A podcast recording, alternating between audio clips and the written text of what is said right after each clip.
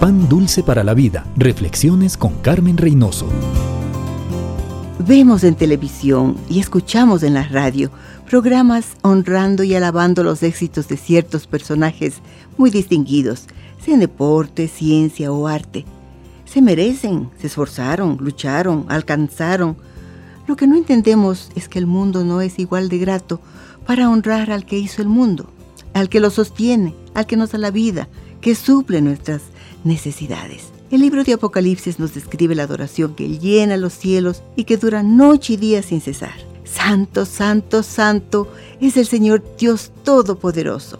Seres vivientes, ángeles y santos que están frente al trono han visto la gloria de Dios, su resplandor, su majestad, su santidad y su amor redentor hacia la humanidad.